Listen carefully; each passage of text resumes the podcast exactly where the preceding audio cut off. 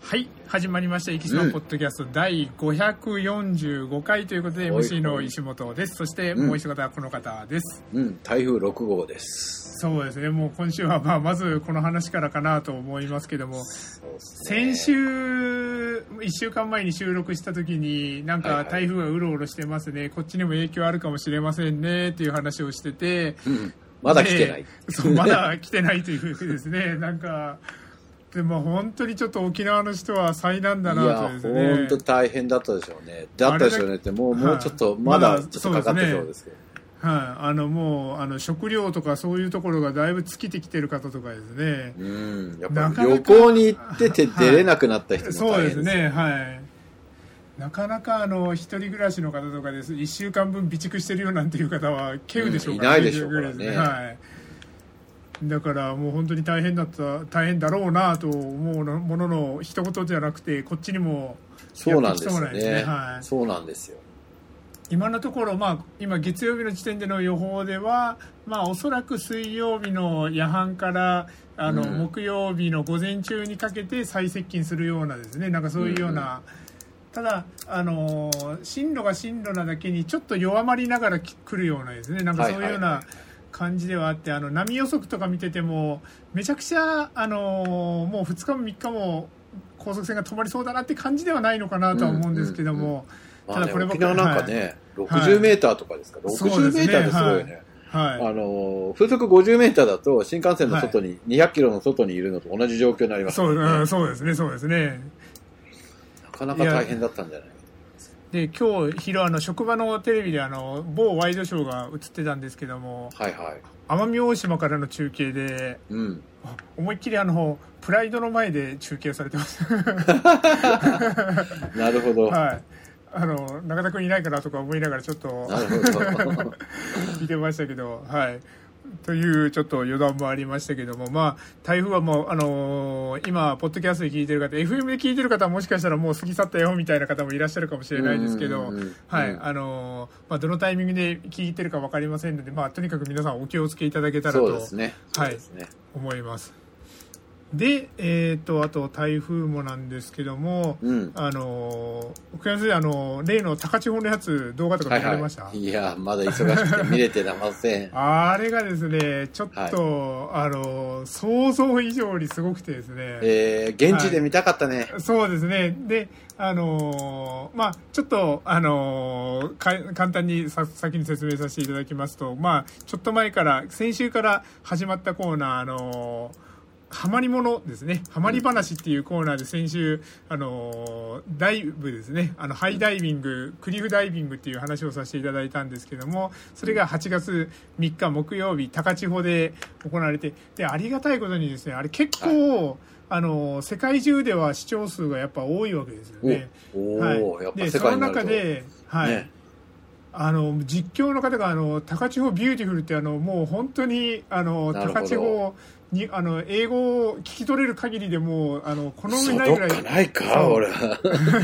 絶賛木島。 そうそう辰野島のなだんだっけなんあの、辰野島のあそこ、あところあそこでもはい40メーターあるから無理か。はい、そうそうですね、はい、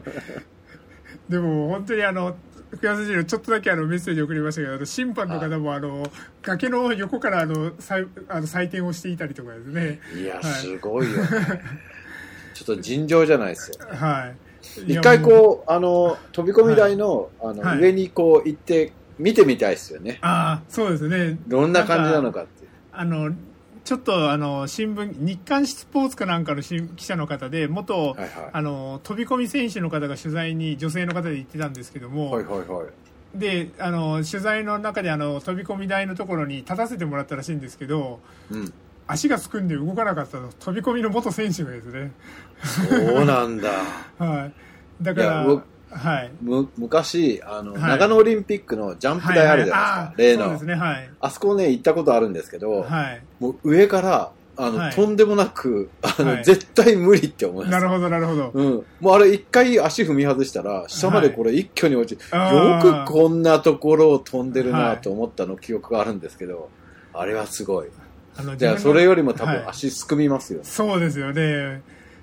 自分の父親も、あのー、72年札幌オリンピックの前のあの大倉はいはい、大倉シャ山ンテ。はい、大倉山シャンでテ。はい。あそこあの学生の時にあのアルバイトであそこのになんかちょっと手伝いをしたみたいでジャンプ台作る時ですね、でもうあのふ震えたって言ってましたもんねやっぱり、いやいや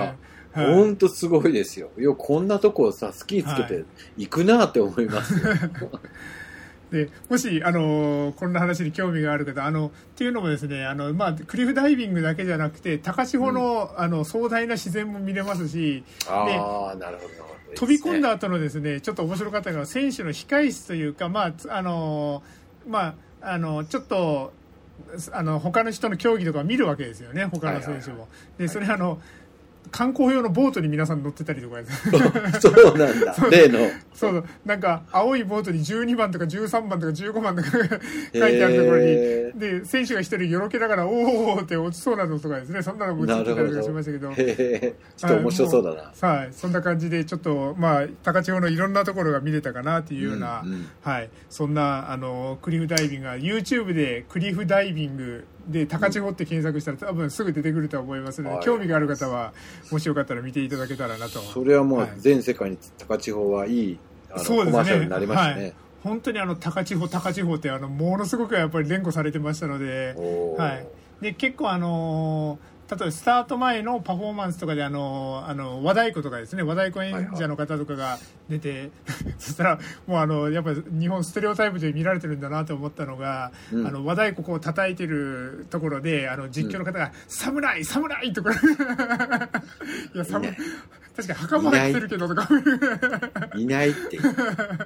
刀刺して歩いてたら捕まるっ ちゅう。そんな感じであのでもまだまだ日本はステレオタイプで見られてるところもあるんだなとか思いながらですね。はい。はい、そんな感じの、はい、クリフダイビングでしたというところで、えっと先週からですねちょっとあの、まあ、週替わりコーナーっていうのをちょっと紹介させていただいておりましてで今週、はいは毎月第2週はですねちょっと、うんもしかしたらですねあの、はい聞いてる方気づくかもしれないですけどうん。じ地元検証コーナーいきくんというコーナーなんか、なんかあれだな。 どっかで聞いたことあるかもしれないですけども、まあちょっとあの勝手にあの姉妹番組のあの地元検証バラエティ福岡君、はいはい昨日、あのちょうど放映されてましたけどこれ僕ですね見ててちょっとはいびっくりしたんですよ、はいはい。北九州の独特の食文化っていうのが紹介されておおそうて。そう、いまだ見てないんですよね。はい毎週録画してるんだけど。はあ すいませんじゃあちょっとネタバレになってしまうかもしれないですけども、あの麺麺類の上に結構あるものが乗ってることが多いっていうのを北九州の独特の食文化というところで紹介されたんですけども、うん、あのとんかつがあのラーメンの上に乗ってたりとかあちゃんそうなぽのんの上に乗ってたりとかはいはい皿うはどいんはの上に乗ってたりとか結構北九の頃は僕結構それ当たり前と思っい。てたんですけどそもうなんだ。はい、あのあそう言われりゃそそ北九州以外であんまりないなと思って、そうなんだ。はいあじゃあ、まあ、時々見るんですけど、あのはい、タレにあの、あれがシュワシュワになるのが嫌なんですよね。ああなるほど衣が。あはい、あのなんかですね乗せ方としてはちょっとはいあのー具具の大きい天ぷらうどんみたいな感じで、ちょっとあの、はいもう皿の上に乗せてあるとかですねああのあ、はいはい。そんな感じになってるんですけどあのパーコー麺もだっただから一種あのあまあそうだよねはい、とそんうだかよねつのせ麺だはいろはいはいうとか思いながら、だから子供ので子供の頃あの、まあ、小学校のすぐ近くであの、まあ、同級生のお父さんがやってたあの喫茶店があったんですけども、はいそこでもうとんかつのせラーメンをあの土曜の昼になったらおごってくれたりとかして、それで食べてたのを覚えてるのでだからもうこ子供の頃からなんか普通に思ってたのが、ええ北九州の独特な食文化って言われてからわあびっくりとまあまあ、でもね、、はいいろんなところにほら、地元の人は当たり前だと思ってるけど、そうなんです他行ったそうならん違うやつっていっぱいありますもんね。はいで今日のこの地元検証コーナー「いきくんで」まあ、本題としてはですねこの後、まあちょっとお盆にもなりますので「いきの花火大会」だったりとか「いきのお祭り」をちょっと紹介しようかなと思うんですけども、その前に「うんいき特有の「いき独特の食文化っていうのがどんなのがあるかなと思って、おー今日昼ご飯食べながらちょっと考えてたんですけどもはいはやっぱり一番は異州豆腐かなってまず思うんですよい。ああ、ね。そうね。はいあの多まあ分まあまあ、はいまあでも、あの、硬いと、田舎って結はい構ほら、にがりがなんか手に入らないから、海の近くのところは、結局海水でやるんはいで、硬くなりますみたいなの多いのは多いですよね。あの硬さというよりかはでかさですね。 でか さ。あの、あのサイズ感で豆腐を売ってるところは全国探してもそうそうないんじゃないまかあなまあ、そりゃとそ思うってねか。そうか。しかもあの濃縮具合と硬さで、でかさですねあの二州豆腐っていうのはやっぱり一気に来てものすごく驚いあた、そうなんやあ。一つですねはいまあ、それはほら、地元の人からすると当たり前のようで。そうなんですあそうのですもうさっき向このう北行って九のはい なんか、絹ごし同士食べるとなんか違うんだよなと思っち ゃうね。そうなんですよねでそういう意味ではもう一個これは僕はそのちょっと最初は批判的というか、はいは。なんでそんなことするんだろうと思ったのはいうん。ウニ飯ですねあやっ ぱりね。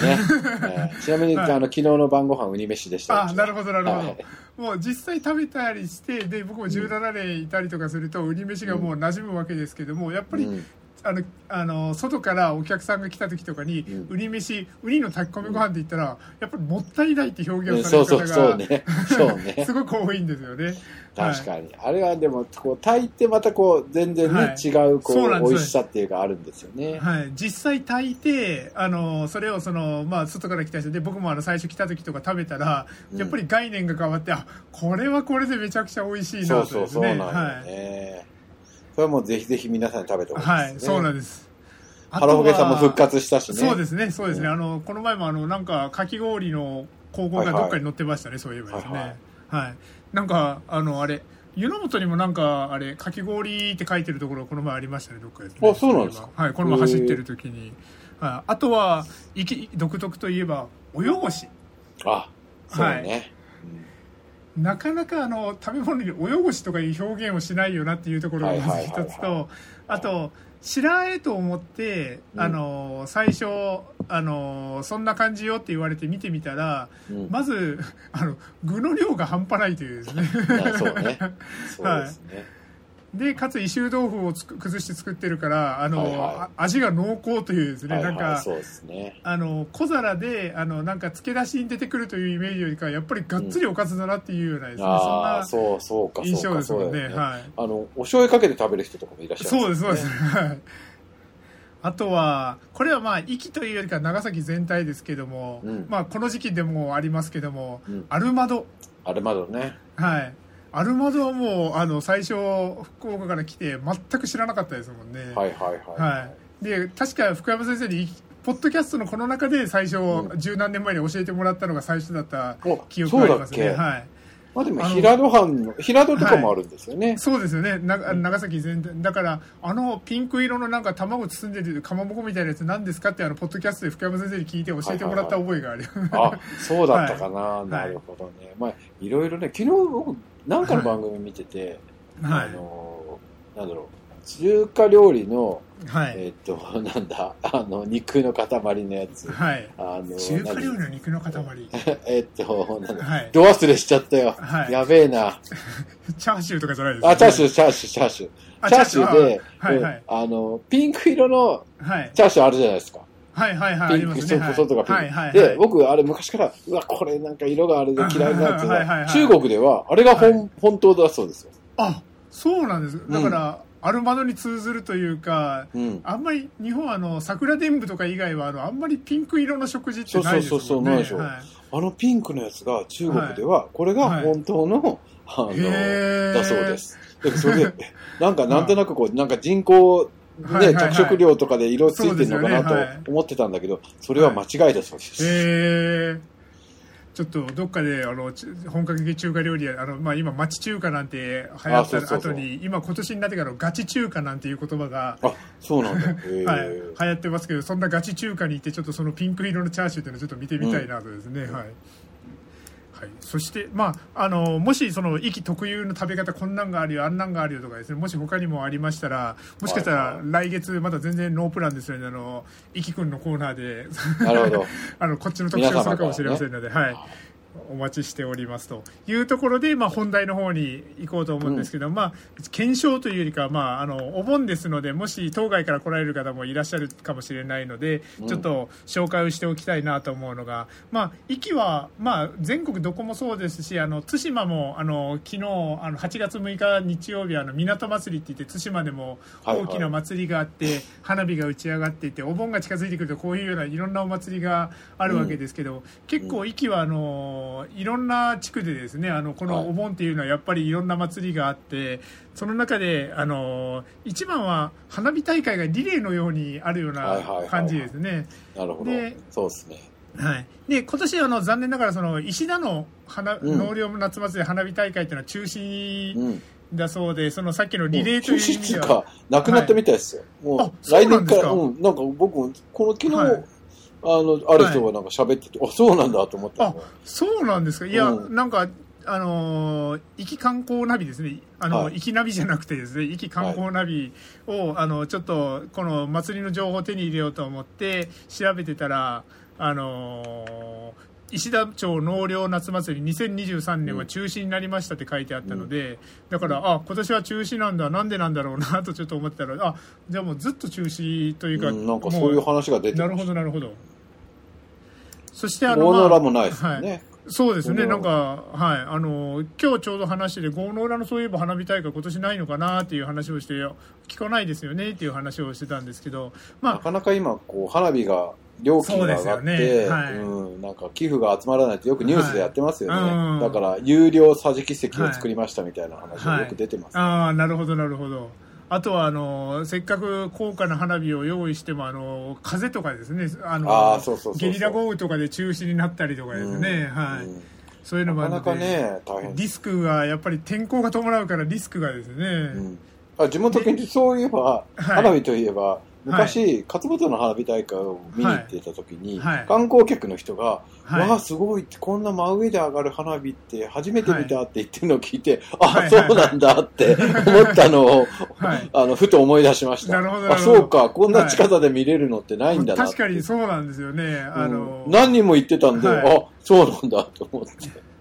あのよくあの打ち上げ花火上から見るか下から見るかなんていう言葉ありますけども、はいはい。勝本の花火大会上からも近く見れるところがあるし下からも近く見れるところがあるから、うんあの大堀の福岡だったら大堀の花火大会とか比較的近くで見れるんですけど僕もそのはい大堀は高校が近かったのもあってちょこちょこ見てたんですけど、はいはい。あのそれでもやっぱり勝本の花火大会見た時は近ってやっぱりすごく思いましたねああ、やっぱそうなんだ。はいえ、はい大堀って真ん中から打ち上げるんですかそうですそうですあのうあの浮島みたいな浮島浮島がありますよねあそこからうちはあただはーいそうするとやっぱそれなりにやっぱ離れてます、ね。そうなんですよね、うんはい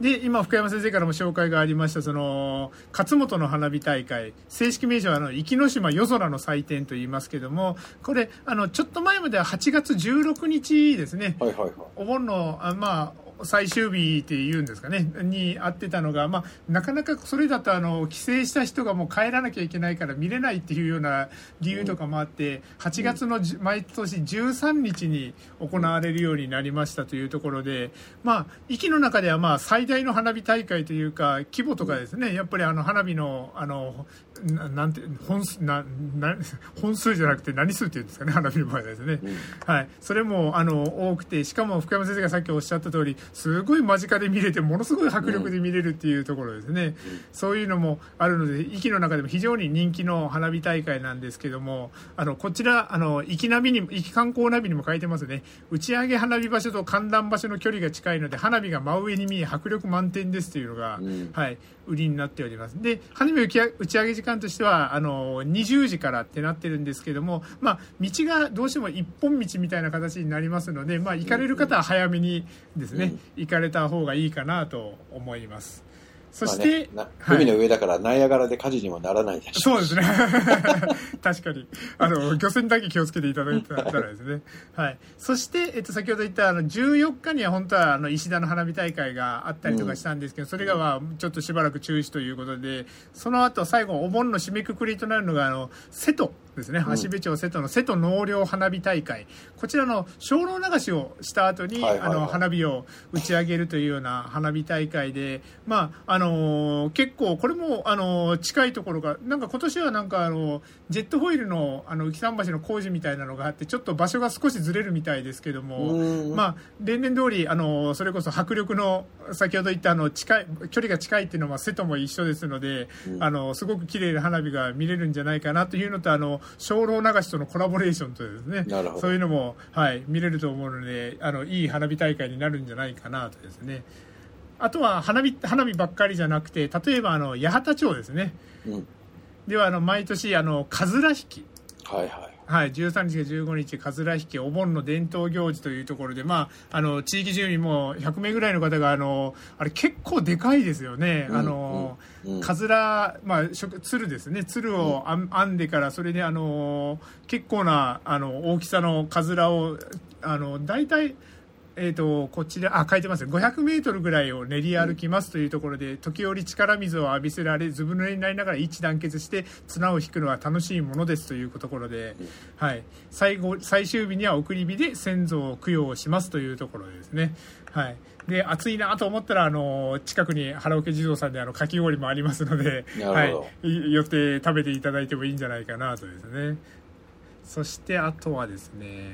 えっ、と、お祭り、あとは、あの、ちょっと変わったところで言うと、あの、足目裏で14日の日ですかね、そうですね、14日の日だと思うんですけども、こちらで夏夢祭というですね、うーんあの、やってるんですけど、ここの名物といいますか、はいはいはい名物ねあの、昔からあるレンジャー大会ですね、うんはい、う海の上にロープを張って、それ、あの、どこまで渡れるかを競うというところで、えっ、と、参加者30名限定、腕の力を頼りにロープを手繰り寄せますが、力尽きて海へドボンというところで、あれ一滴お祭り男来てもいいんじゃないあ、本当ですね、これ面白そうですね。ねしかもですね、まあ、賞金も出るので参加者も必死で頑張るっていうところで、まあ、今はもう応募が多分終わってると思うんですけども、はいはい。応援する方にも優勝者当てクイズがありますので、応援にも熱気が入りますということですので、うんはい、み屋台とかも出たりとかするのでこの足部裏の14日のですねこの夏夢細胞ですねこれも楽しみにしていただけたらいいんじゃないかなというところで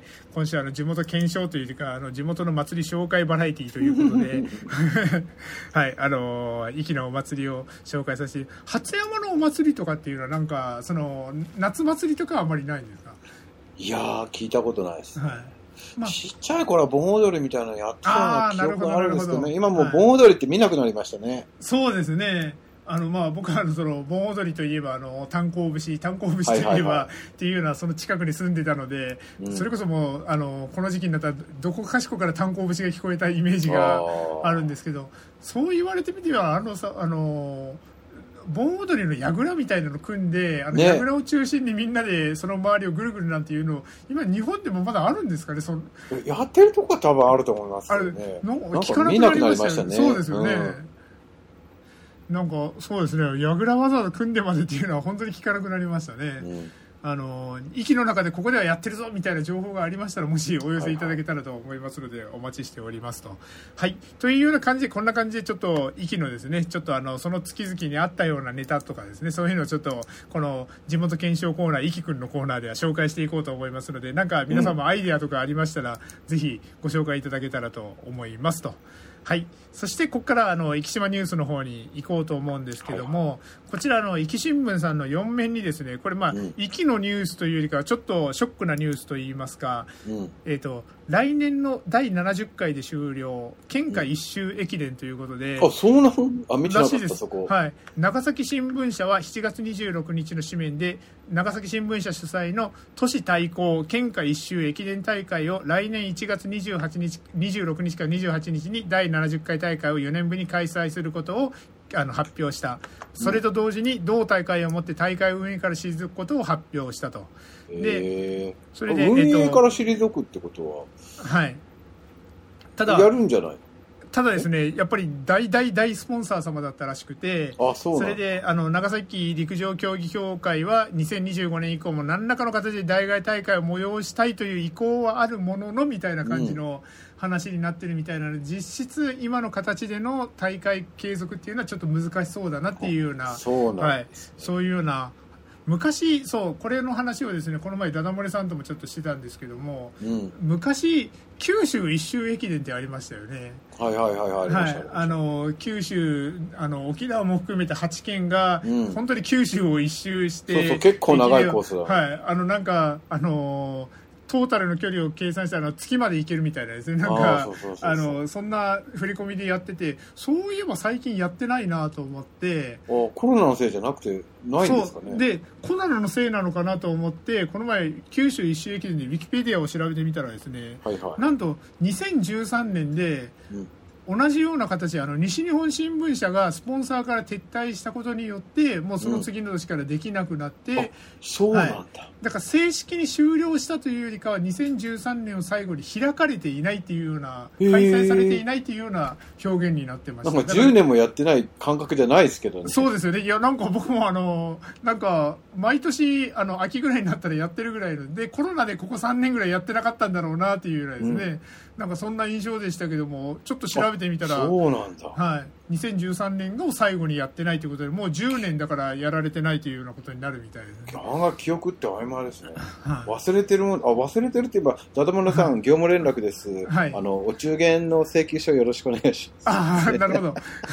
はいあのーお中元であの早速ちょうど今ですねメッセージで、あのが来ててあの今、は未読にしてるのでちょっと後で一緒に言ってきますます。 よろしくお願いします。はい。はい。というところで、あとですね、ちょっと3、4分ほどありますので、えっ、と、ちょっと他のニュースも紹介しようと思うんですけど、こちら、長崎新聞さんの記事で、えっ、と、ちょっと前に、あの、こういうことがありますよっていう紹介はしてたんですけども、うん実際に行われましたよというところで、うん早く思い通りに飛ばせるようになりたい。息の廃校でおーはいはいドローン体験、長崎創価大附属高校というところで、はい、足部、えっ、と、旧足部中学校体育館などで24日から6日間、長崎市の長崎総合科学大学附属高校のエンジニアコースの生徒がドローンの操エン縦ジ技ニア術コーをスっていうのがある。学んでいる。はい。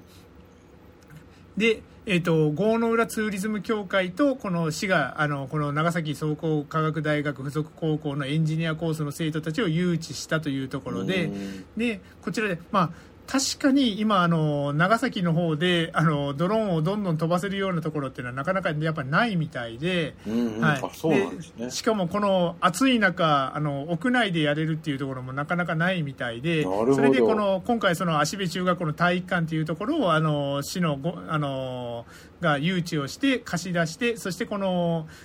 エンジニアコースの50名ですね生徒が、あの今月末までに2つのグループに分かれて来島するということへでー今回だからおそらく25人ぐらい来たのかなという気が、はい、じゃあ、ほぼほぼみんな取るってことなんだ。すごいね。おそらくそうなんでしょうね。もう、でも確かにもう今からエンジニアとかなってくると、何らかの形でドローンを使うっていうのはもまあうま当たりあ、そ前うでにすなよってね。くるのかもしれないですね。うんいろんな業界がやっぱドローンになっていくでしょうからそうですよね。そのうち救急搬送もドローンが行って、向ああー、こうなやるっほてど、な乗るっけて、ほど。うん、連れてくるみたいになるかもしれないですね。昨日ちょうどそれこそあの対馬の港祭りの,は、はいはいあの最後締めにあの大きな花火大会があるんですけど、うん。花火大会の中をドローンを飛ばして、うんはいあのドロ映ーンそうドローンからの映像とかもあの YouTube で流したりとかしてましたもんね今もう花火大会じゃなくて、ほはら、いドローンを何千機って使った、こはいあう、やってますなるほどなるよねほ。どディズニこーとのか前やってますけど。あのマリンメッセそうそうそう、あのマリ、世そう界そう、水泳やのって時たもんやっですてよましたねもんねはい、そうそうそう。ああいうのに変わっていくんだろうなと。そうですね花火師の人も今からドローン練習しておかなきなゃいるけほどない。なるほど ドローンであのパターンとかもちゃんと組めるようにですね、うんあのなそういう意味ではさっきも言ったあのエンジニアとかさされるんであれば何らかの形でドローンをやっぱり学んでいかなきゃ、はいあの、あのショーのやつはほぼほぼコンピューター制御でしょうね。まあそうですよねあ人が運転、あれ、はい操縦してるわけじゃないもんね。だからあのプログラミングとかもそうだし何でもそうなんですけどその習って今度はそれをどういうふうに活用するかとかどういうようなアイデアを出せるかっていうところが勝負になってくるところもそうですね、そうそうそうでそう。自分で操縦するにしろ今のコンピューターのあのパターン化するにしろあのいずれにしろあのドローンの技術だったりとかですねドローンがどんなことができるのかとか、そういうことをやっぱ学ぶっていうのはすごくこれだからなんか息の生徒とかもですねなんかコラボレーションとかできたらいいんでしょうけど実際のとこどうなんでしょうねここら辺ですそうだよね。はいこれあの、息の、あの、高校生とか中学生はこう安く受けられるようにしてあげるとか。そうですねはい、ね、なんかそういう、そういう補助を出せばいいじはい、今回もその国交省が認定のスクール団体マリンフライトの田山代表ら4人が指導をしたというところゃん。で、うんあの国交省がもうあのドローンのスクール団体あの認定スクール団体とかがあったりするんですよねもう、はい、そうなんですよ。もう何年か先にめちゃめちゃドローンの操縦士が必要になる時代が来るんで。なるほどなるほど今かはらいやっぱり国交省はそれに備えてる。はいちょっとドローンなんかそう言われても欲しくなってきました ちょっとあの今度じゃあアマゾンのセールから はいというところで、えっと今週の「生きポッドキャスト」先週からちょっと様変わりしましたけどもまた今週から来週からもそんな感じでちょっとやっていこうと思いますということで今週の「生きポッドキャスト」終わりたいと思います